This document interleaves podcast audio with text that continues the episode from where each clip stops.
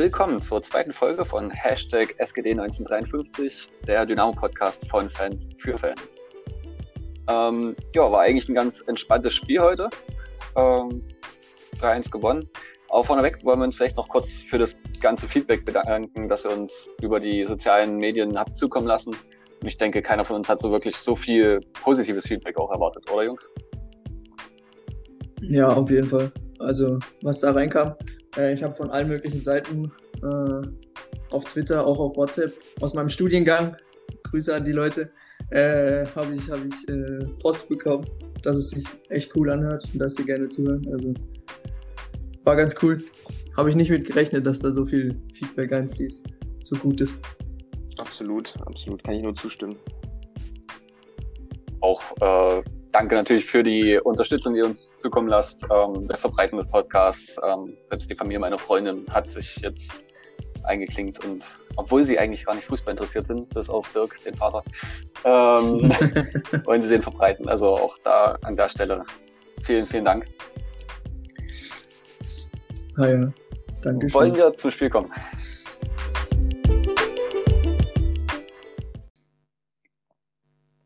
Ja, würde ich gleich, gleich vollkommen reinstellen. Alles klar. Oder? Dann leg los.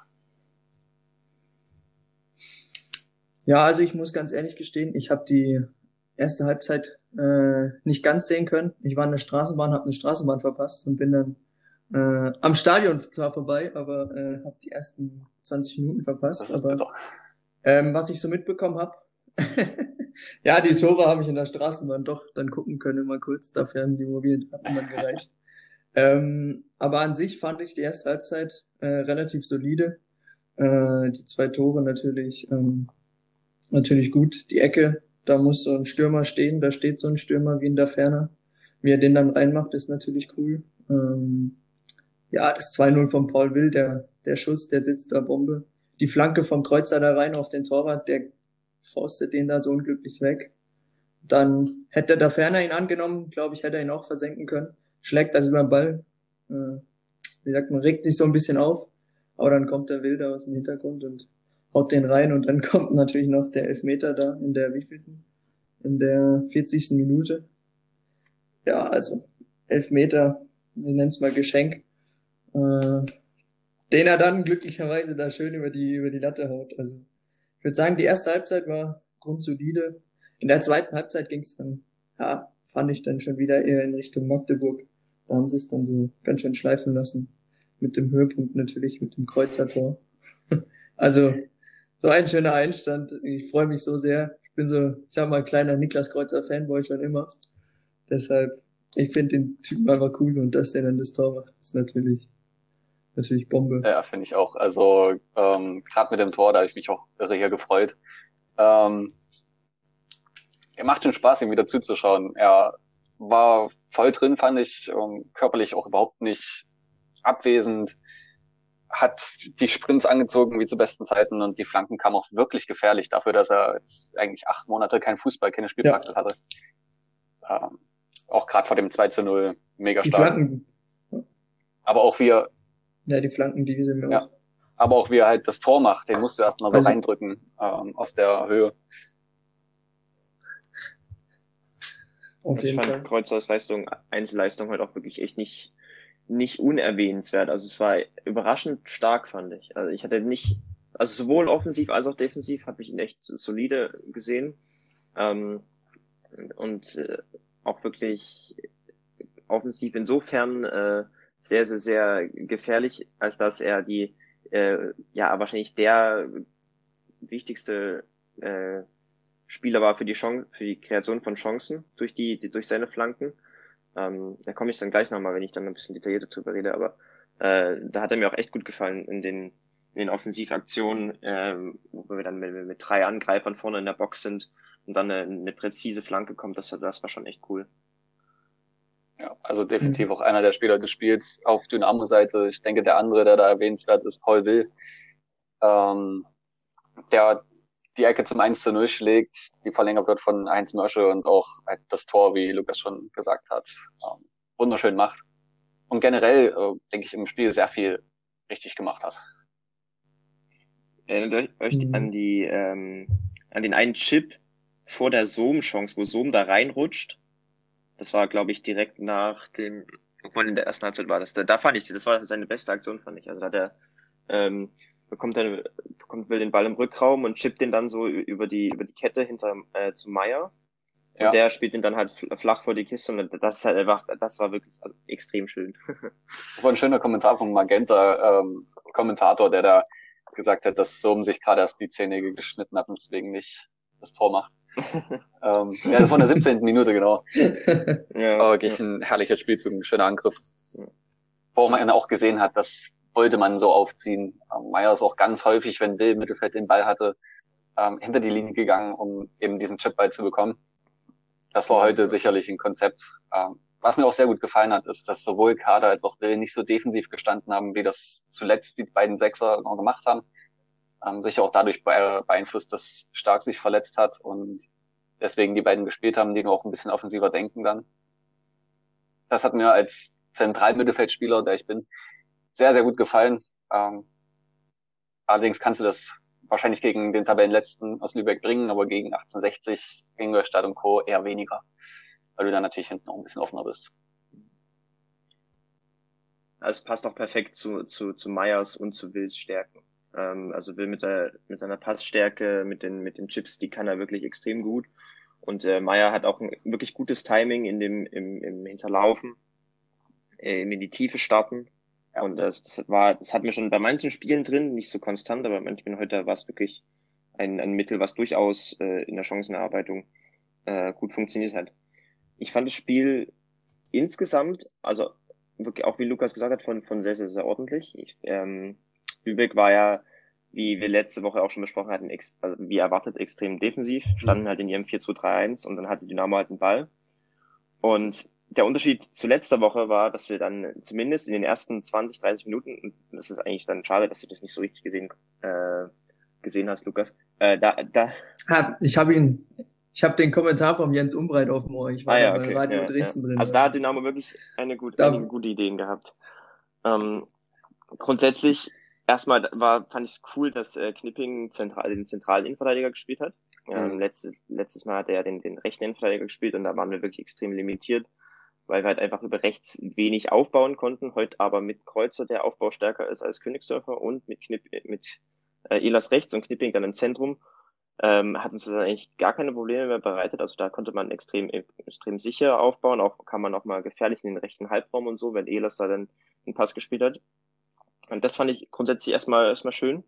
Und dann äh, als zweite sozusagen kleine äh, Anpassung war, dass wir, wir, wir haben in dem typischen 3-5-2, 3-2, äh, also 3-4-1-2 angegriffen. Mhm. Nur dass, äh, wie du vorhin schon auch gesagt hast, Martin, äh, du hattest sowohl Kade als auch Will ähm, ja situativ ähm, höher geschoben. Also die hatten äh, wirklich, also Kader der teilweise wirklich war wirklich im Zehnerraum drin.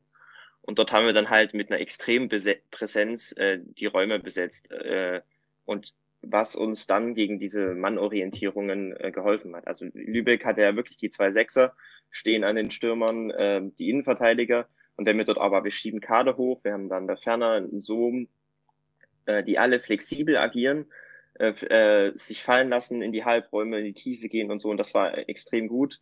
Da waren wir so flexibel, dass wir in den ersten paar Minuten ja wirklich fünf, sechs gute Chancen hatten. Das hat mir richtig gut gefallen. Also vor allem einige Situationen, wo sich der Ferner oder so in den Halbraum fallen lassen, dort dann den Ball bekommen, aufdrehen können oder ablegen. Auch einige Verlagerungen dann auf den anderen Außenverteidiger, der wo dann zum Beispiel dann die einigen Flanken von Kreuzer kamen. Da haben wir wirklich extrem gute äh, Chancen kreieren können. Der einzige Kritikpunkt da, den ich da hätte, wären, waren sozusagen, dass wir bis zum Strafraum eigentlich immer äh, gut, also wirklich sehr, sehr, sehr einfach gekommen sind. Äh, andererseits wir dann aber die Chancen vor allem über so Halbfeldflanken kreiert haben. Das hat gegen Lübeck gut funktioniert, weil wir halt eine riesige Präsenz hatten vorne drin. Wenn du halt mit Mörschel, mit, mit der Ferner und so vorne drin bist, ist es halt extrem stark. Aber auch, weil sie einfach, weil Lübeck Probleme hat in der Boxverteidigung und wenn, wenn, was eben im direkten Duell und im, im Rückraum absichern und so, da hatten sie einige, einige Schwächen. Und ich sag mal so, äh, statistisch ist es einfach so, dass das Halbfeldflanken eine der, der Methoden sind, die am wenigsten erfolgsversprechend sind für die Chancenkreation. die, heute hat es funktioniert und es war auch total perfekt und da hat auch sicherlich reingespielt, dass sowohl Meier als auch Kreuzer gute Flanken schlagen können und wir das auch im richtigen Moment getan haben, im richtigen Timing, mit einer guten Boxbesetzung. Ähm, aber ich weiß ja nicht, ob das gegen alle Gegner funktioniert. Ist aber auch nur so eine, eine kleine Sache, eine kleine Anmerkung. Insgesamt hat mir das echt gefallen in den ersten 20, 30 Minuten. Dann aber haben wir, also ich weiß nicht, das hab ich, ob, ob ich das aufgefallen ist, aber wir haben dann so Minute 25 ungefähr in, in, so einer Art 4-2-4 angegriffen. Also dass äh, das Quattro, der linke Innenverteidiger gespielt hat, so als wirklich als Linksverteidiger agiert hat, wenn wir den Ball hatten und dafür Meier noch, noch weiter vorgerückt ist. Mhm da haben wir dann einfach, da sind wir weniger den Halbraum gekommen, hatten, mussten halt mehr lange Bälle spielen, weil das halt wirklich, das war dann so, da konnte Lübeck einfacher die Mannorientierungen aufnehmen. Also dann hast du die Sechser, die gehen an die zwei Stürmer ähm, oder, an die, oder an die zwei Achter, je, ähm, je nachdem wie die Situation aussieht. Du hast die Flügelspieler, die für eine Ausverteidigung aufgenommen werden und so, da, da haben wir dann halt weniger Gefahr kreieren können. Das habe ich nicht ganz so verstanden, warum wir da dieses dann plötzlich im 4, äh, 4-4-2 bzw. 4-4 agiert haben. Äh, Grundsätzlich war das aber eine deutliche Steigerung äh, im Gegensatz zum, zum letzten Spiel. Ja. Und äh, genau, ja, genau, das ist ein Punkt. Mehr, mehr ist eigentlich nicht dazu zu sagen. Teilweise hat das Spiel auf mich ein bisschen wie ein Testspiel gewirkt. Also das es geht jetzt nicht gegen den VfL Lübeck oder äh, gegen irgendjemanden aus der Mannschaft. Aber wenn man sich angeguckt hat, was du gerade gesagt hast, diese Umstellung im System, ich denke, das war ein Versuch, äh, ein bisschen mehr Stabilität nach hinten reinzubekommen aber auch die Einwechselspieler, die wir gebracht haben. Wir haben Lukas Storr gebracht, ähm, Leo Löwe und ähm, Maximilian Großer. Alles Spieler, die wenig Einsatzzeit bekommen haben zuletzt und dementsprechend wahrscheinlich Einsatzzeit bekommen sollten. Wenn man überlegt, dass draußen ein Hosiner noch gesessen hat, ein Stefaniak, ein Diabusi, die sich ja auch alle drauf gebrannt hätten zu spielen. Ähm, Mhm. Also es wirkte ein bisschen, ein bisschen so, als würde man am Ende des Spiels auch gerade testen, wer in den nächsten Wochen wirklich ein wichtiger Faktor sein kann. Ich meine, ja, ja ich glaube, ich glaube, das ist aber auch wichtig, ähm, wenn man jetzt guckt, Anfang des Spiels nochmal ein Janik Stark raus. Also da wird man jetzt, äh, wird äh, Coucher wahrscheinlich schon gucken, wen kann er jetzt, vor allem von den Jungen, da vielleicht mal reinhauen, was können die. Jetzt äh, ein Stor, ewig verletzt gewesen der übrigens schon ein Tor im Profifußball geschossen hat, möchte ich anmerken. Nicht wie der, wie der nette Kommentator. Also ich glaube, da versucht man halt auch äh, zu gucken, was geht mit den Jungen, was geht mit den Nachwuchsspielern. Ähm, ja, gerade darauf um zu gucken, da wir ja so viele Verletzte haben. Hoffen wir mal, dass beim Stark jetzt nichts nichts gravierendes ist. Irgendwas mit der Schulter ist natürlich. Ja. Schulter ist immer blöd. Also gerade wenn man sagt. Was ich noch ergänzen? Ja, ja alles gut. Alles gut. Alles okay, gerade wenn man, wenn man vom Kauczynski auch gehört hat im Interview, dass es schon etwas Schlimmeres sein kann, ähm, wäre es auch gut, wenn man dann da ein Backup hat oder zumindest jemanden, der auch reinkommen kann und dann trotzdem das Spiel weiter gestalten kann. Also mir hat es auch wirklich gut gefallen in der Zentrale. Ähm, ich halte halt Will und Kade zusammen für, für einfach Spielstärker. Defensiv sind sie sicherlich nicht so stabil wie stark, aber äh, Spielstärker und Aufbaustärker als äh, er. Und deswegen, also gerade gegen den heutigen Gegner, wo wir wirklich äh, Ideen mit dem Ball gebraucht haben, hat das richtig gut getan, dass wir da Will und Kade im Zentrum gemeinsam hatten. Was ich noch ergänzen wollte, ist, äh, dass wir, dass ich, dass ich total cool fand, dass wir nicht nur eine, eine klare Idee oder zumindest eine, eine sehr solide Idee im Ballbesitz hatten, sondern auch eine im, im Pressing. Ähm, in, den letzten Wochen gegen Magdeburg zum Beispiel hatten wir auch schon einige Probleme damit. Da hatten wir zwar eine kleine Anpassung mit diesen symmetrischen Achtern und so, was wir letzte Woche besprochen hatten. Das hat aber nicht so gut funktioniert. Heute war es wirklich ganz, also gerade in Halbzeit 1 extrem gut. Ähm, wir haben in diesem 3-4-3 ähm, die Sechser und die drei Angreifer vorne. Ähm, wirklich, das, das konnten das Zentrum wirklich extrem, extrem gut kontrollieren. Also die, die Mörschel hatte da, hatte da die ganze Zeit den, den Sechser im, im Deckungsschatten. Das heißt, er ist einfach so angelaufen, dass er den Sechser im Rücken hat. Und damit waren einfach alle Passwege ins Zentrum geschlossen. Und Lübeck, auch wenn Lübeck jetzt nicht so aufbaustark ist von Natur aus, haben einfach gar nicht geschafft, in, äh, das, Spiel aufbau, ähm, das Spiel aufzubauen, wenn sie mal den Ball hatten. Da war wirklich, da waren viele, da, da konnte man, also stand Dynamo sehr sicher und konnte dann schnell Ballgewinne erzielen, konnte ab und zu umschalten, aber auch wieder in die vielversprechenden Ballbesitzsituationen kommen.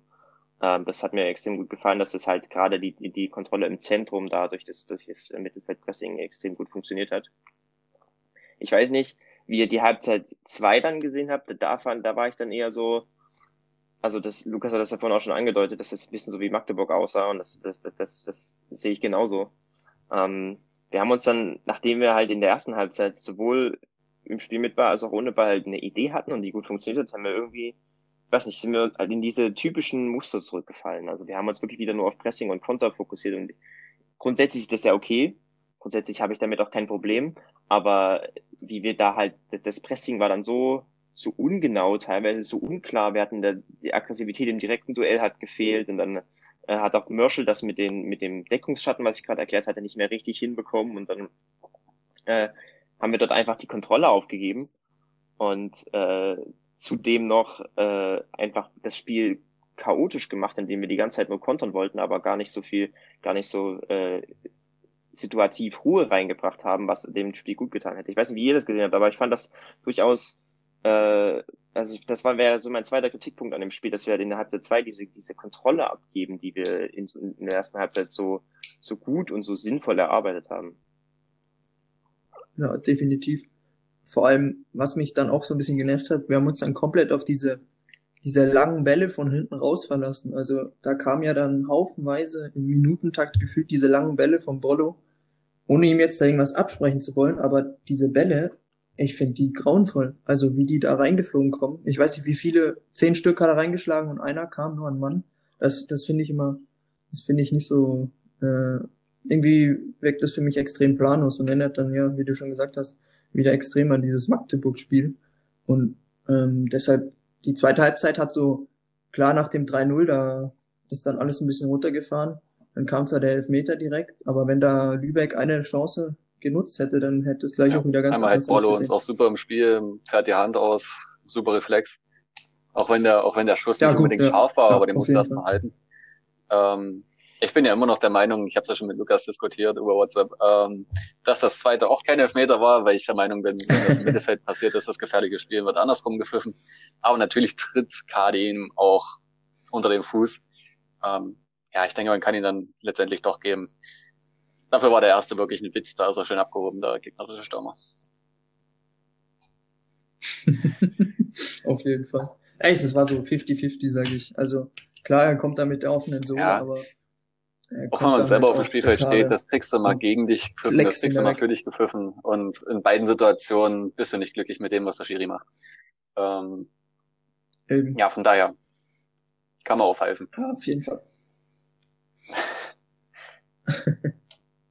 Insgesamt fand ich halt, fand ich das Spiel wirklich, ich sag mal so, das war eigentlich dasselbe Spiel wie, wie letzte Woche. Rein von den grundlegenden Voraussetzungen her, dass du so einen Gegner hast, der, der wenig den Ball anfangen kann, aber äh, defensiv normalerweise halbwegs ordentlich steht. Und der Unterschied war nur, dass wir halt heute die eine Idee hatten, was wir dagegen machen wollen. Und das, das fand ich, fand ich ist durchaus bemerkenswert. Und deswegen ist es auch als, sagen wir mal, Fortschritt zu werten, meiner Meinung nach. Ähm, und als, als ein Spiel, was durchaus als, als gut bezeichnet werden kann. Ähm, war jetzt nicht extrem dominant. Und ich meine, wir müssen auch klar und deutlich einordnen, dass äh, Lübeck auch ein, einfach individuell und gesamttaktisch äh, nicht auf unserem Niveau ist, mit Abstand nicht. Aber man hatte sinnvolle Ideen, sowohl in der Defensive als auch in der Offensive. Ähm, cool fände ich es halt nur, wenn wir das auch mal über 90 Minuten durchziehen und wenn wir uns nicht, auch, auch wenn ich den Gedanken verstehen kann, dass wir uns dann nach, nach, der, nach, nach der Führung äh, zurückziehen, aber ich finde es cool, wenn wir diese Dominanz äh, auch irgendwann mal 90 Minuten lang durchziehen und dann den Gegner auch 100% sicher bespielen und dann auch gewinnen. Weil heute reicht das so, aber wenn wir halt einen Gegner haben, der, der, der stärker ist und der sich dann in Halbzeit zwei, wenn wir uns so zurückziehen und äh, Gefahr zulassen, wenn der dort auch mal ein oder zwei Tore mehr schießt, dann ähm, wird's halt, kriegen wir wieder Probleme. Also es geht souveräner, aber grundsätzlich fand ich es erstmal trotzdem äh, ein, ja. guter Schritt und äh, ein, ein bemerkenswert gutes Spiel, ein überraschend gutes Spiel für ja. mich. Was man, also wenn ich jetzt gerade so auf die Tabelle gucke, ähm, was mich es ist ja schon noch immer noch relativ eng. Äh, was ich mir aber denken könnte, ist, dieses wieder hinten sich reinstellen und dann auf Konter spielen könnte auch eine Vorbereitung gegen die Großen sein. Denn wir sind jetzt in einer Situation, wo wir, wenn wir gegen die Großen Unentschieden holen, aber gegen die unten gewinnen, wir aufsteigen. Und von daher könnte es sein, dass man so eine Taktik vorbereitet. Mir würde es nicht gefallen. Ähm, aus, ja, genau, aber es könnte zum Erfolg führen. Ne? Letztendlich dann. Ich sag mal so, es reicht sicherlich. Also ich kann mir, ich, ich bin mir relativ sicher, dass wir aufsteigen, weil die individuelle Qualität einfach so groß ist. Aber weil, weiß nicht, rein, also es hat auch unabhängig von Taktik. Ich gehe, ich, ich gehe, würde in jedes Spiel reingehen und sagen, ich, ich will das gewinnen.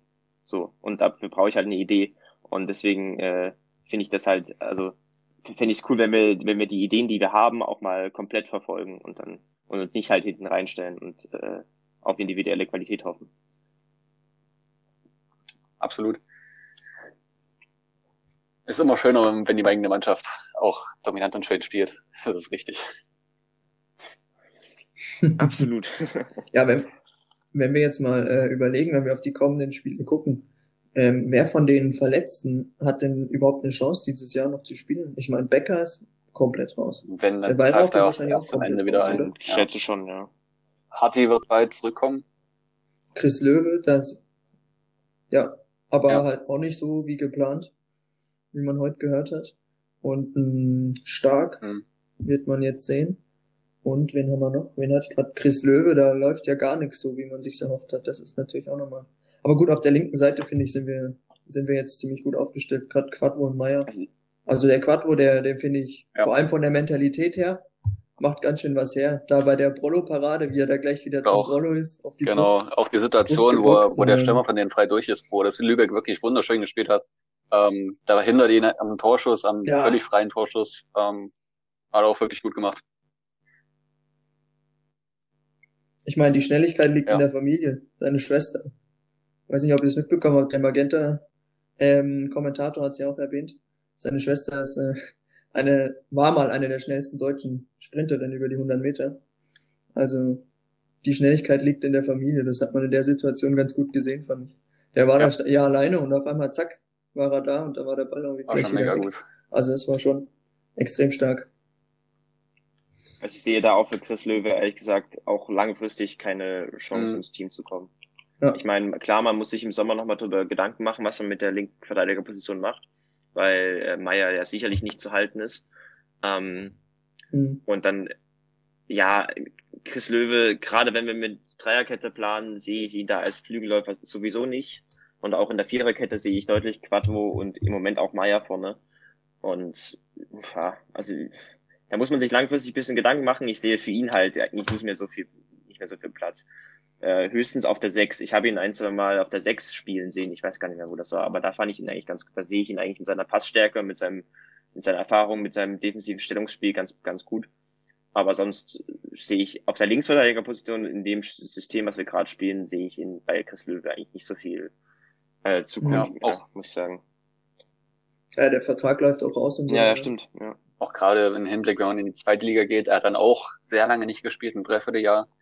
Wir sind auf der 6 tatsächlich auch sehr gut besetzt. Ähm, Quadvo muss man gucken, ob er als Linksverteidiger dort Stammpotenzial hat in der zweiten Liga. Bei Würzburg hat er nicht gespielt und Würzburg ist letzter dort. Vielleicht sind sie deswegen letzter, weil er nicht spielt. Man weiß es nicht, weil er nicht gespielt hat. Ähm, ja.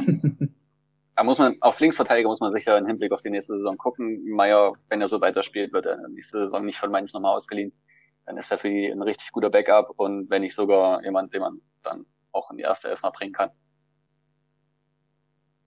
Ja, gerade falls sie absteigen sollten, was ich aber nicht glaube aktuell, aber falls sie ja. runtergehen sollten für die zweite Liga, ein sehr solider Linksverteidiger, würde ich sagen. Habt ihr noch was zum Spiel? Ich habe nichts mehr, ne? ich bin auch. Gut, dann kam ja jetzt unter der Woche ein Thema auf, das äh, gerade auch bei uns Dynamos sehr gespalten aufgenommen worden ist. Und zwar der DFB erlaubt ab der nächsten Saison ähm, Werbung auf der Rückenfläche des Trikots. Ähm, wir haben eine Umfrage gestartet, mhm. bei der ihr auch sehr rege teilgenommen habt. Und das Ergebnis ist eigentlich recht ausgeglichen, auch wenn es dazu ten, äh, tendiert, dass es doch nicht so gut aufgenommen wird. Trotzdem 34 Prozent, die es sogar gut finden würden, wenn Dynamo da jemanden die Werbefläche vermieten würde. Wie seht ihr das? Ähm, ja, also an sich stehe ich dem Ganzen positiv äh, gegenüber. Ähm, weil gerade in der dritten Liga, gerade durch Corona hat man ja gemerkt, wie, wie finanziell diese Teams angeschlagen sind und gerade die kleinen Teams, die sich dann darüber halt vermarkten können und gerade nochmal da auf dem Trikot. So ein Werbepartner ist natürlich attraktiv. Aber gleichzeitig ist es natürlich eine Entwicklung. Ist jetzt äh, erst am Anfang, aber ich hoffe bloß nicht, dass man dann rumläuft wie so ein Papagei, wie in der oh, österreichischen Bundesliga. Diese Litfaßsäule dort ist schon heftig. Also auf der, ja, ähm, also wie du gesagt hast, 178 Stimmen, 45, also knapp die Hälfte, finden es gar nicht gut. Ähm, ja, also ich bin da auch so ein bisschen gespalten. Auf der einen Seite, wie gesagt, finanziell ist es natürlich ähm, für die kleinen Vereine extrem attraktiv, aber ähm, gleichzeitig stehe ich diesem ganzen Kommerz im Fußball als Dresden-Fan bleibt einem da ja nichts anderes übrig, äh, sehr, sehr kritisch gegenüber. Deshalb bin ich da auch ein bisschen gespalten. Also ich finde, ich habe da eigentlich nicht mehr so viel zu ergänzen, muss ich sagen. Ich sehe das ähnlich wie du. Ähm, ich kann das insofern gut nachvollziehen, dass die Vereine, dass, dass die Initiative ging ja zumindest äh, grundsätzlich von den Vereinen aus, dass da, dass dass der Gedanke dahinter, den, den verstehe ich total, dass wir, dass man sich dadurch halt äh, neue finanzielle Möglichkeiten schaffen möchte, gerade in der dritten Liga, wo man durch äh, die aktuelle Situation mit dem mit dem Virus und aber auch, aber auch so schon extrem äh, wirtschaftlich extreme Schwierigkeiten haben kann. Ähm, deswegen kann ich das total gut nachvollziehen. Ich kann aber genauso nachvollziehen, dass äh, viele Fans sagen, dass, dass sie das einfach entweder von rein ästhetisch, aus ästhetischen Gründen rein vom Trikot, aber auch so, äh, was, was den Kommerz oder die, äh, ja, die, die Finanzen im Fußball angeht, kritisch sehen, das kann ich auch nachvollziehen. Im Endeffekt ist es halt äh, eine Abwägung, äh, für, für jeden Einzelnen, wo man für sich persönlich eine Grenze ziehen würde.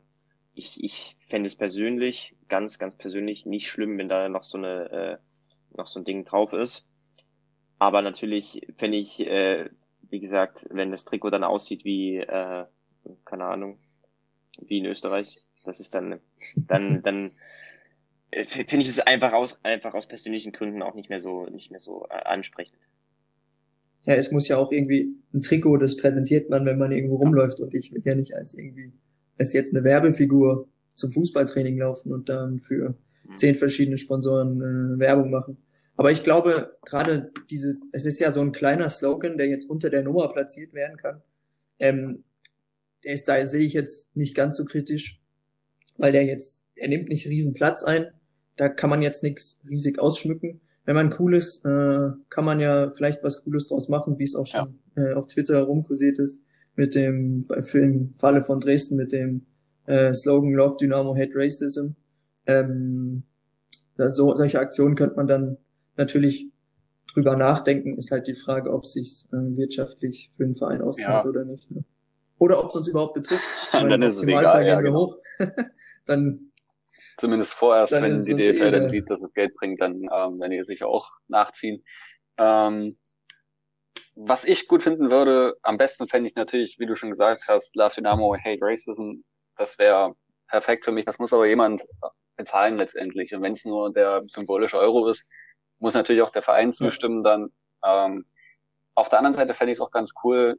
Ich weiß jetzt nicht, wie viel man für so einen Rücken, so eine Rückenfläche bekommt. Gerade als Drittligist wahrscheinlich nicht allzu viel wenn man mhm. das an die Stadt vermarktet, äh, die Skyline dorthin macht, die hatten wir ja auch schon mal im Nacken, also im, im Niki hinten drin. Ähm, drunter schreibst du Dresden, dann steht drüber Dynamo ja, Dresden. Ähm, also kannst du Dynamo drüber schreiben und dann schreibst du Dresden hin. Dann hast du die Skyline und vielleicht kann man dann ja sogar was irgendwie an den Stadionverträgen machen.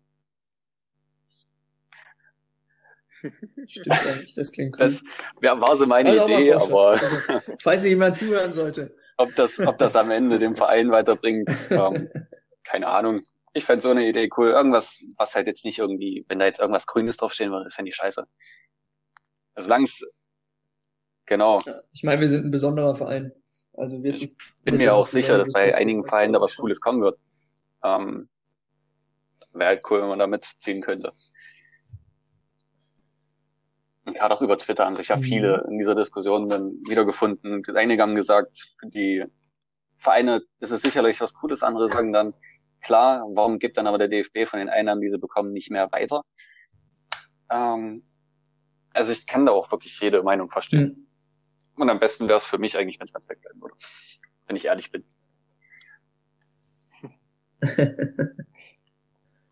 Was ich aber auch bei solchen Diskussionen auch immer erwähnenswert finde, ist, dass man, beziehungsweise was man immer beachten muss, ist, dass wir als Außenstehender ja. einfach nicht so viel Einblick haben.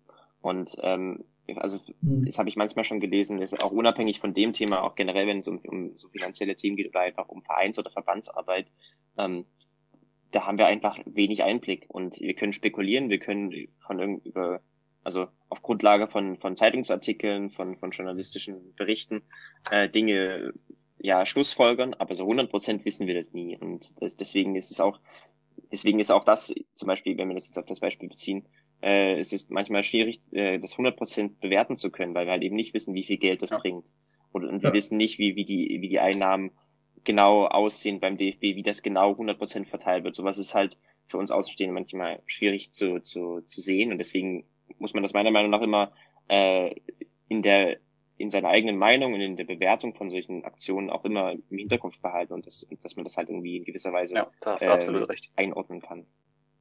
Hm. Wie Martin auch gesagt hat, ich kann, ich habe da absolut auch keine Vorstellung, was so ein, was so ein Werbedeal bringt. Also was das jetzt äh, wie viel man für so ein Werbedeal äh, als Verein von, von einem Werbepartner bekommt. Gerade sowas, wenn das natürlich eine große Summe ist, dann wird man sich halt, glaube ich, mehrmals überlegen, ob man sowas macht oder nicht. Gerade als Drittligaverein, wo einem viele auch finanziell angeschlagen sind, siehe den KfC Uerdingen, die durch das Insolvenzverfahren jetzt drei Punkte verlieren, die Glück haben durch die Corona-Regelungen, mhm. ähm, sonst wären es sieben oder neun, bin mir gerade nicht ganz sicher, die sie ab, abgezogen bekommen würden, damit würden sie schon dann am Ende der Tabelle stehen. Mhm.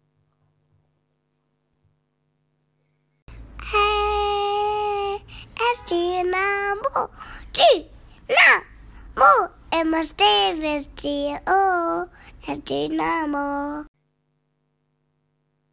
Okay, dann könnten wir ja theoretisch zur Spielvorschau auf die nächste Woche kommen.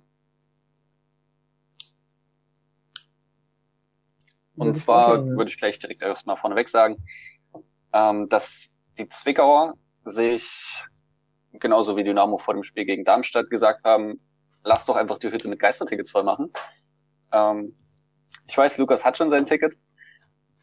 Ich habe auch noch vor mir eins zu holen. 5,10 Euro kostet das Ticket. Äh, ja, sicher. Infos findet ihr dazu auf dem Twitter-Kanal von, äh, von Zwickau oder auch auf deren Webseite. Und da würde ich sagen, wir helfen denen einfach, die Bude voll zu machen. Also aktuell sind Mega. über die Hälfte der Tickets schon raus. Also, dann können wir ja nochmal einen kleinen Aufruf starten. ähm, ich weiß jetzt nicht. Zehn, ja, genau, außerdem also 10% gehen Freunde äh, tatsächlich an Dynamo, was ich auch sehr schön finde, eine sehr schöne Geste von den Zwickauern. Und 10 Cent pro Ticket sind eine Kultur äh, Sache habe mich jetzt nicht so damit beschäftigt, mhm. wo es hingeht. Ähm, ich glaube, es ging irgendwie. Wisst ihr es? Nee, nicht genau, aber ich habe gesehen, dass da 10% nochmal, wie du gerade gesagt hast. Das ist auf jeden Fall eine coole Sache. Und da wünschen wir natürlich unseren Freunden aus Zwickau, dass das Stadion noch voll wird bis zum Spiel. Mhm. Und ich glaube auch, auch wenn die ausverkauft sind, verkaufen die weiter. Also. Ihr könnt da sicher noch weiter kaufen. also macht den Freunden mal da die Bude voll, das wäre doch mal richtig gut. Absolut. Nick, hast du dich mit dem FSV Zwickau bisher beschäftigt? Yes, habe ich. Also ich habe mir äh, letzte Woche mal das Spiel gegen ähm, 1860 angeguckt. Einmal natürlich, weil äh, das Spiel oh, ja. ein extrem cooles Ergebnis für uns war. Andererseits, weil ich mir einfach nochmal Zwickau taktisch und strategisch angucken wollte. Äh, das, da hat das Spiel gegen 1860 natürlich sehr gut gepasst, weil das äh, sowohl von der grundsätzlichen Strategie her als auch von den taktischen äh, Einzelheiten extrem ähnlich war zu dem Spiel, was ich von vom Spiel Dynamo gegen, gegen Zwickau erwarte. Äh, Zwickau generell ist ein Team, was durch vor allem durch das extrem, extrem gute Pressing äh, besticht. Äh, das ist wirklich eines in der, in der dritten Liga diese Saison eines der besten, was ich gesehen habe bisher. Das ist sicherlich auch ein bisschen, äh, kann ein bisschen dadurch verzerrt werden, dass ich nur das Spiel gegen 1860 geschaut habe, aber das Spiel war wirklich extrem gut. Also Zwickau von der Strategie her extrem gutes Pressing, das ist ihr Fokus. Daraus, äh, darauf bestehen sie.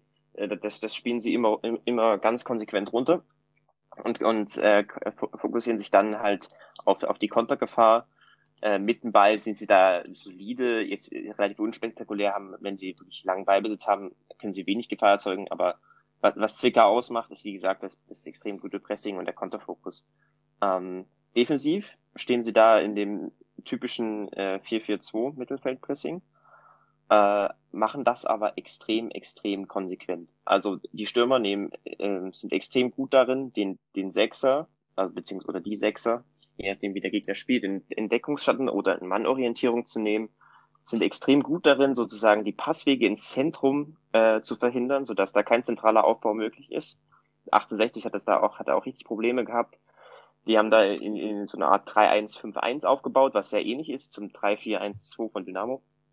Ähm, also Zwickau macht das in dem Mittelfeldpressing äh, extrem gut. Da ist kein zentraler Aufbau möglich. Sie verschieben dann, wenn der Ball äh, in den Block reingespielt wird, extrem auf die ballnahe Seite rüber. Also äh, wenn wir zum Beispiel den rechten Halbraum einspielen, dann, dann verschiebt Zwickau richtig kompakt dorthin, hat ballnah, äh, nimmt da ballnah ein, einige Mannorientierungen auf. Also die, die Spieler ähm, die um den Ball herum stehen, werden dann wirklich, ja, sage ich mal, direkt und aggressiv zugeschoben.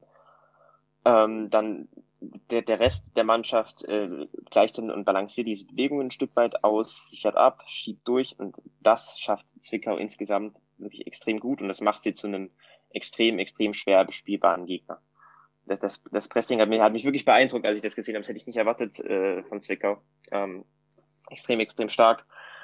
Ähm, interessant war in diesem typischen Pivot zum Mittelfeldpressing, was gut funktioniert hat, äh, war so ein kleiner, so eine kleine, so ein kleiner Tweak ähm, gegen diese Dreierkette, die 1860 spielt und die wir sicherlich auch spielen werden. Weil ihr müsst euch ja so vorstellen, ähm, im normalen 4-4-2 versuchst du halt den Aufbau ins Zentrum zu verhindern und sie nach außen zu lenken und dort kompakt rüber zu schieben und dann zuzumachen.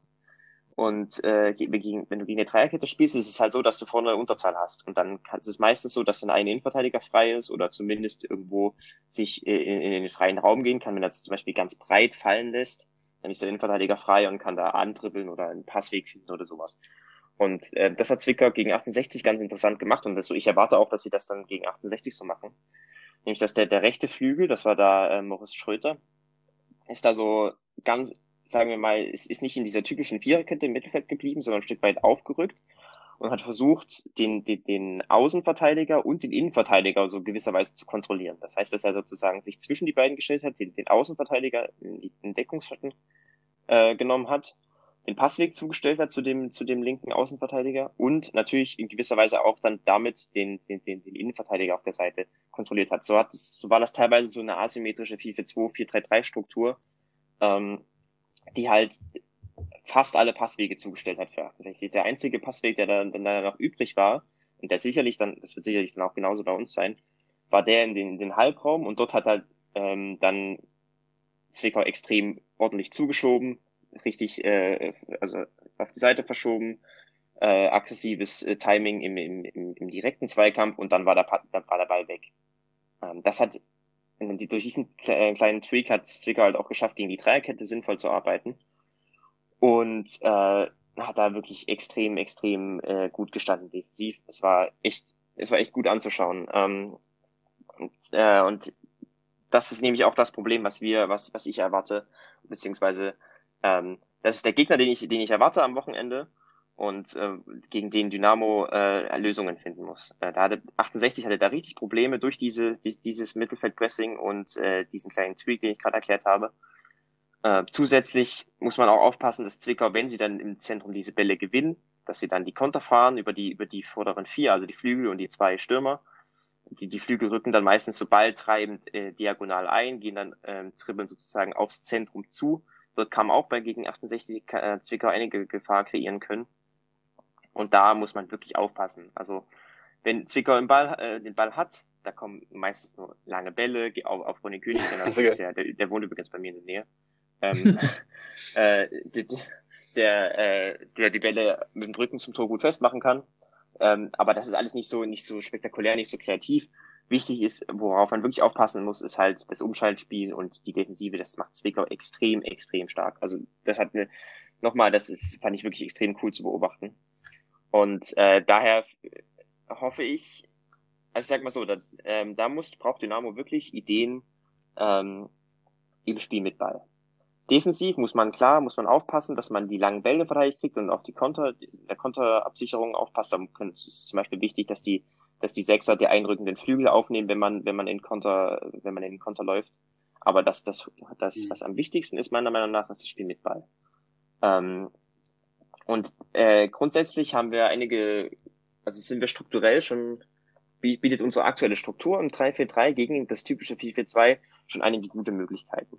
Also zum Beispiel, dass wir, ähm, dass wir das Zentrum überladen können, indem wir äh, vom 3-4-3 eben da zwei Angreifer in die Halbräume zurückfallen. Ähm, oder zum Beispiel, dass wir durch die extrem breiten Außenverteidiger das 4-4-2 auseinanderziehen können. Solche Sachen, das bietet in der, in der Struktur, die wir jetzt schon haben, ähm, bietet da einige Möglichkeiten, das 4-4 gegen das 4-4-2.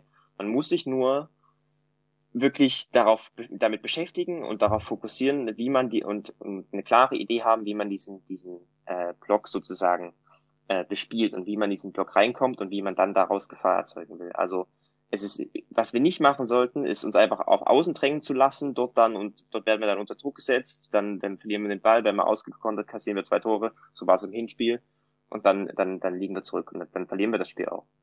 Wir, wir müssen wirklich aufpassen, dass wir in, ähm, in mit Ball und nicht nur auf diese langen Bälle, die wir schon manchmal jetzt gesehen haben, äh, verlassen, sondern dass wir mutig in den Block spielen, dass wir äh, den Block auseinanderziehen durch die Außenverteidiger, dass wir in den Halbraum kommen, in dem dort sich die, äh, die, die Stürmer fallen lassen, dass äh, wir beispielsweise auch, ähm, dass wenn, dass, der, dass, dass unsere Sechser im Aufbauspiel tief stehen, um dort, um, um die gegnerischen Mittelfeldspieler, also die zwei, die im Zentrum, die das Zentrum kontrollieren, rauszuziehen äh, solche Sachen sind wichtig, dass wir, wir brauchen diese klare Idee, in, ähm, um halt dagegen Chancen gehen zu können, weil das ist extrem, extrem schwer. Ähm, genau. Ob wir das schaffen, bin, bin ich gespannt. äh, das, wird das, das wird das Spielentscheidende sein, meiner Meinung nach. Äh, grundsätzlich haben wir die Möglichkeiten dazu, wir haben das, das Spielermaterial dazu im 343 und das, das ist ein System, womit wir auch grundsätzlich relativ vertraut sind.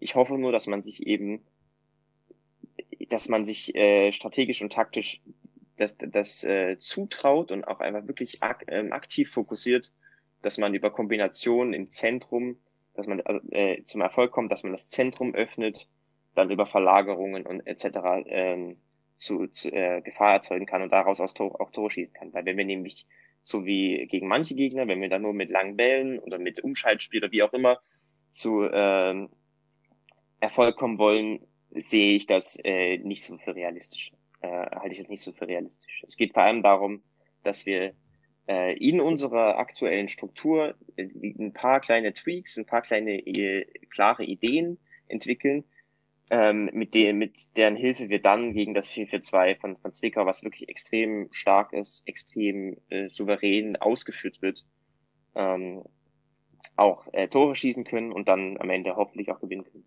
Aber mal gucken. Ich war wirklich extrem überrascht, mhm. dass Zwickau so, dass das so stark gemacht hat gegen 68. Und wenn sie diese Leistung insgesamt wiederholen, dann äh, kann ich mir auch gut halt, vorstellen, dass Dynamo ja, da richtig Probleme bekommt. Mhm. Ja, also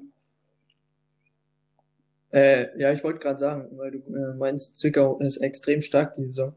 Ich meine, der der Tabellenplatz, ich weiß nicht, wie die so weit unten, also weit unten, mhm. Elfter sind. Äh, ich habe mir das Spiel gegen die Bayern angeguckt. Jetzt ähm, das, das Schneespiel mit der 40 Minuten äh, Halbzeitpause, das wurde halt extrem unglücklich verloren durch die zwei Eigentore da, durch das eine Slapstick-Eigentor. Aber Zwickau hat davor, glaube einen Monat lang, äh, circa einen Monat lang nicht verloren. Mentalität, äh, die haben zwei lang 2-0 gegen die Bayern hinten, sind dann 2-0 äh, auf ein 2-2 zurückgekommen und haben dann unglücklicherweise noch 3-2 verloren.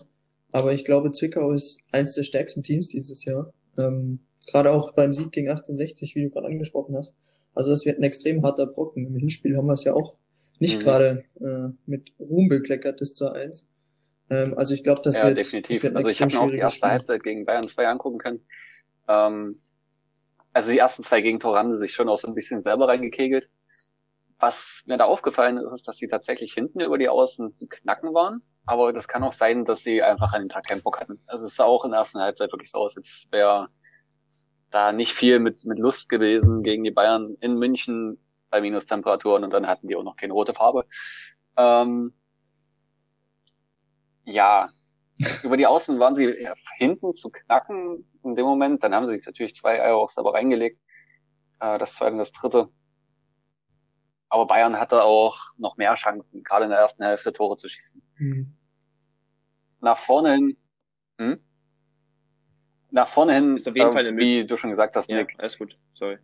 waren es größtenteils lange Bälle auf Ronny König, aber wenn der dann mal den Ball bekommt und ablegt, dann sind Spieler wie Maurice Schröter doch äh, schon sehr, sehr gefährlich, der auch jetzt wieder gegen die Bayern mhm. getroffen hatte. Dieses Wochenende ist das Spiel ausgefallen von Zwickau. Die haben am Mittwoch ein Spiel in Saarbrücken, was uns entgegenkommen kann, denn wenn du einmal gegen Saarbrücken in Saarbrücken gespielt hast, sind deine Beine erstmal lahm. Ähm, dann kannst du vielleicht auch nicht so sehr so hart pressen von das ganze Spiel über, wie sie es gerne tun möchten. Ist natürlich immer die Frage, ob der Platz in Saarbrücken so weit bespielbar ist am Mittwoch, dass da ein Spiel stattfinden kann. Und dann weiß ich auch nicht, wie der Platz mhm. in Zwickau ist um dort großartig Kombinationsspiel sicher aufziehen zu können. Ich denke fast, dass wir wieder unser Go-To-Mittel lange Bälle und dann über Außen ähm, auspacken werden, gerade weil es ein Auswärtsspiel ist. Ich hoffe es nicht. Ich hoffe, wir machen das, was Nick gesagt hat, die Ideen finden, die Zwickauer breitziehen und dann die Räume nutzen, die sich dann zwangsläufig ergeben müssen. Was ich noch interessant ja, finde, was Kauczynski entscheiden muss, Königsdörfer kommt zurück nächste Woche unheimlich talentierter Junge. Aber fuck, Kreuzer hat heute unheimlich mhm. gut gespielt. Und gerade wenn du überlegst, dass wir dann wahrscheinlich auch über die Außen ja. Gefahr kreieren müssen, um sie frei zu machen, muss man sich jetzt entscheiden. Kreuzer, der heute extrem gut gespielt hat, oder Königsdörfer, der mit einer Idee natürlich die ganze Mannschaft von Zwickau dumm aussehen lassen kann.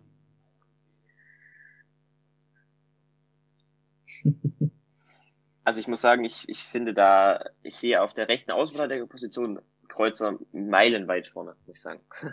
ich meine, ich mag Königsdörfer total. Ich finde ihn echt cool und äh, total den, für den wahrscheinlich einer der vielversprechendsten Spieler bei uns. Ja.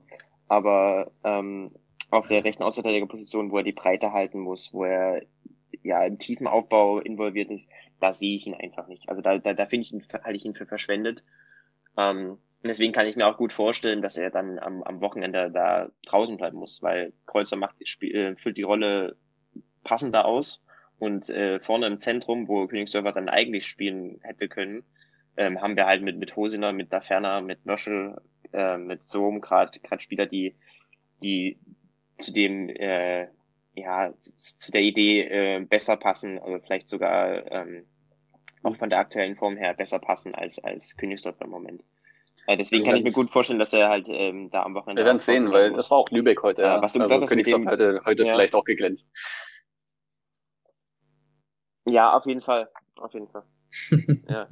ja, klar. Ähm, mal schauen. Ja, was du, was du gesagt hattest über die, mit, den, mit dem Spiel über die Außen ist auch eine interessante Idee. Also äh, gegen den 4-4-2 grundsätzlich, ähm, was so gut ausgeführt wird, ist es immer schwer. Aber es gibt einige Möglichkeiten, wenn ich weiß nicht, ob ihr das Spiel gesehen habt. Letztes Jahr hat in der Champions League ähm, RB Leipzig gegen Tottenham gespielt. Da war Tottenham im typischen 4-4-2 Mourinho, Bus parken und, und Leipzig hatte dann die, er hatte dann die Aufgabe, das, das Spiel zu machen. Und das war wirklich das Paradebeispiel dafür, wie man ein 4-4-2 knackt. Also, dass wir die, es gibt einige Möglichkeiten dafür, dass wir das, das Spiel breit ziehen und dann äh, die Halbräume und, und das Zentrum überladen, dort halt die, die, die Räume ausnutzen aber auch, und das ist was, was, was du wahrscheinlich gesehen hast, ist über die Außen, dass wir ähm, dadurch, dass, dass man das im FIFA 2 Zwickau vor allem sehr, sehr weit und auf die ballnahe Seite rüberschiebt, dass man dann über, also wenn man, dass man zum Beispiel den Gegner auf einer Seite anlockt, dann äh, der auf den Sechser spielt und der dann verlagert auf den Außenverteidiger auf der anderen Seite, der dann meistens relativ viel Raum hat. Mhm. Ähm, das ist auch eine Möglichkeit, über diese Verlagerungen Gefahr zu gehen.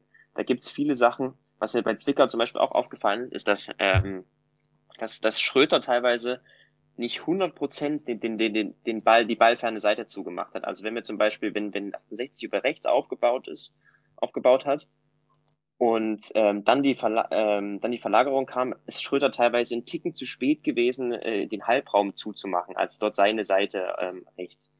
Und dort konnte dann zum Beispiel, ähm, dort würde ich zum Beispiel in Daferner, der bei uns immer im linken Halbraum spielen, oder in Sohm teilweise, dort könnte ich mir das beispielsweise vorstellen, dass, dass der Raum auch äh, einige Male bespielt werden könnte. Weil, weil, weil Schröter da äh, manchmal nicht 100% zurückkommt, ob er das, ob das jetzt daran liegt, dass er das, das nicht sieht oder einfach ähm, dadurch, dass er grundsätzlich eine höhere äh, Ausgangsposition hat, weiß ich nicht, aber da, da ist auf jeden Fall auch eine Möglichkeit, ähm, wie man das bespielen könnte. Es gibt viele Ideen, man muss halt nur, man muss nur die Ideen haben. Und, äh, ich, also das ist, ich hoffe halt, dass Dynamo das am Wochenende äh, fokussiert und, und nicht, wie du vorhin auch schon gesagt hattest, äh, sich auf diese langen Bälle, äh, auf diese langen Bälle zurückgreift, weil das haben wir ja schon manchmal gesehen, wenn, wenn Dynamo Probleme hat, das Spiel aufzubauen oder und Gefahr zu kreieren, weil es dann gegen Zwickau auf jeden Fall haben wird, weil Zwickau das Mittelfeldpressing extrem solide äh, macht und äh, wenn man in den Block reinspielt, dann extrem aggressiv äh, zuschiebt. Da ist, hat Dynamo in, in der Vergangenheit, äh, hat sich da viel auf diese, auf lange Bälle konzentriert und das sehe ich halt äh, wenn wir da einfach Langball auf der Ferner spielen und der dann das versucht irgendwie abzulegen, ist es halt schwierig. Ähm, da, da sehe ich keine, da sehe ich keinen Raum, da sehe ich keinen, keine freien, keinen freien Raum. Da, da sind dann einfach fünf Zwickau rundrum, die das genauso gut wegverteidigen können. Und deswegen hoffe ich, wie gesagt, dass wir uns da wirklich den Mut und auch, äh, dass, dass, wir, dass wir den Mut haben und die Struktur und die Ideen, äh, das ist 4-2 auch spielerisch irgendwie zu bespielen und nicht äh, wie sonst auch immer ähm, mit, äh, den, mit den Limitierungen. Äh, mit okay, wollen wir da zum Tippspiel kommen? Nachdem wir ja alle das gleiche für das Spiel heute getippt, getippt haben, das Spiel gegen Wiesbaden ausgefallen ist, könnten wir uns momentan das Bier im Kreis rumreichen im Sommer. ähm, also je, jeder hat einen Punkt bekommen. Ähm, Corona-konform. Ich würde einfach mal diesmal anfangen, weil ich mir letzte Woche das von euch habe leicht machen lassen. Ich sage, das wird ein sehr harter Brocken. Ich denke aber, dass wir Spielglück auf unserer Seite haben und 2-1 gewinnen.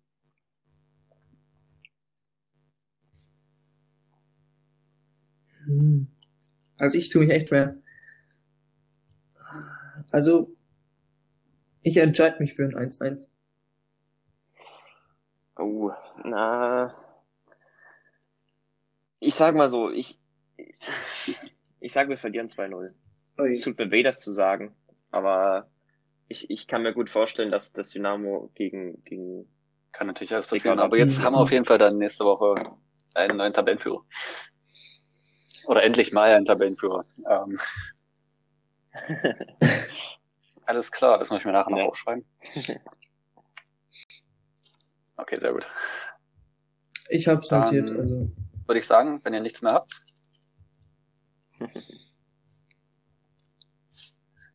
Dann war's das für heute.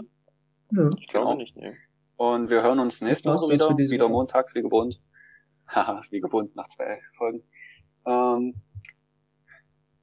ja, und bis dahin, macht's gut. Die, die, die, die, die. Na, na, na, na, na. Mo, mo, mo, mo, mo. Forza Dynamo.